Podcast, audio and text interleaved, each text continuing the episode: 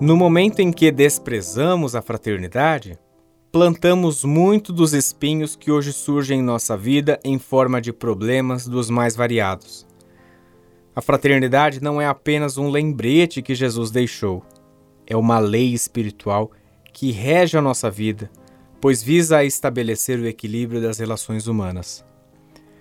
Quando deixamos de ser fraternos, isto é, deixamos de tratar o próximo como nosso irmão, estamos mergulhando em zonas de desequilíbrio e os problemas que fatalmente surgirão em nossa vida funcionam como mecanismos de alerta para que regressemos o quanto antes ao caminho da fraternidade.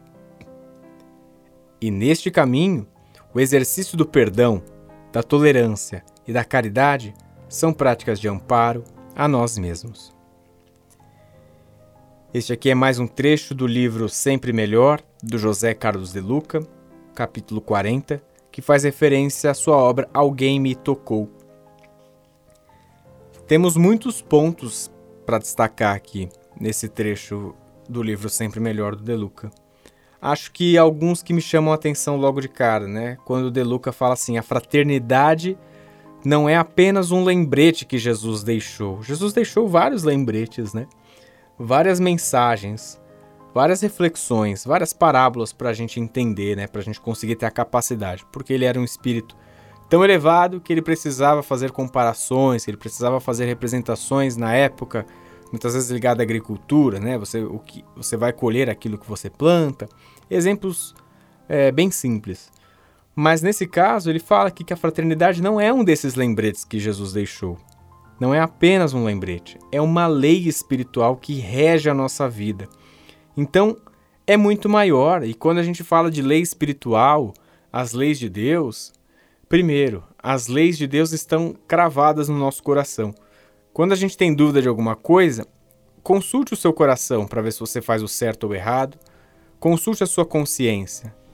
Ela fica tatuada na nossa consciência, fica tatuada no nosso coração.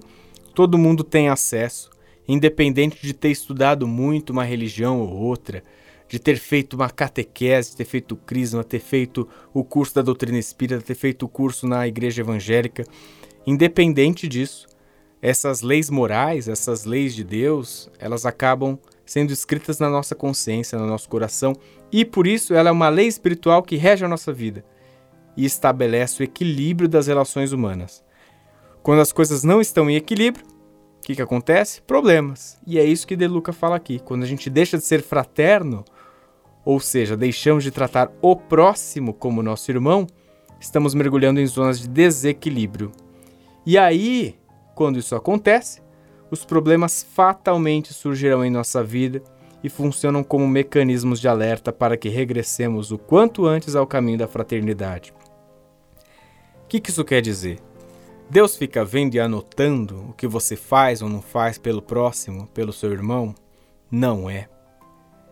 Ainda que ele pudesse fazer isso. Não é. Ele não fica perdendo tempo para isso. Por isso que ele criou essas regras, né? essas leis. As leis de amor, a lei de caridade, a lei do perdão, lei espiritual no geral. Isso naturalmente vai refletir, vai afetar a gente. Se você age de uma maneira, você vai receber da mesma forma. Então, é a lei de ação e reação, por exemplo, que De Luca quer trazer aqui. Ele então no, nos alerta sobre esse ponto de quanto que a gente fica mergulhado nessas zonas de desequilíbrio e esses problemas vão surgir na nossa vida para que a gente repense, reflita, mude. Não é Deus que está falando para você. De certa forma é, mas são as leis dele que estão atuando naturalmente. Ponto importante do que De Luca escreve é que ele põe aqui deixamos de tratar o próximo como nosso irmão e ele escreve próximo com P maiúsculo. Me faz refletir, né, quando a gente muitas vezes escreve, né, Jesus, né, nomes próprios, Deus, quando a gente fala sobre ele, põe o ele com letra maiúscula, a referência à divindade, né, a referência a Deus, a Jesus, é o próximo com P maiúsculo. Quem é o próximo com P maiúsculo?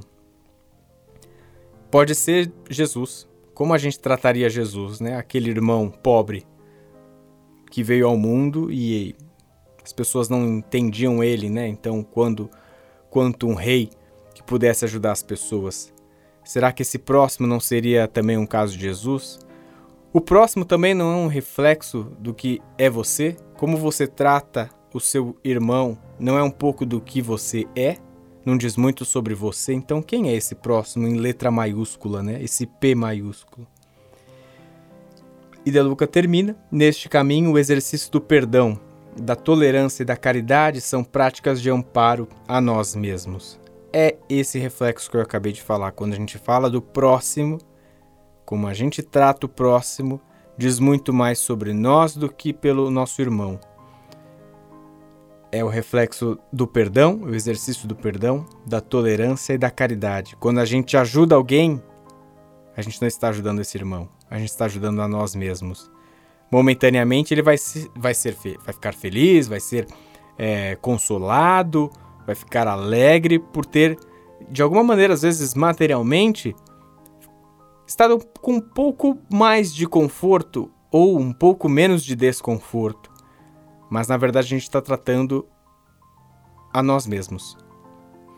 Então, meus irmãos, não adianta a gente desprezar a fraternidade se a gente quer evoluir espiritualmente, se a gente quer pensar no nosso futuro, se a gente quer pensar como chegaremos no plano espiritual, qual vai ser o saldo da nossa vida.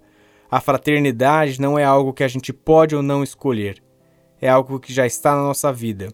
Como você lida com ela refletirá o seu futuro. Os trabalhos técnicos de mais um episódio foram feitos por Fernando Teixeira. Eu sou Bruno Sereno, este é o Espiritismo Simples. Um grande beijo no seu coração e fique com Jesus.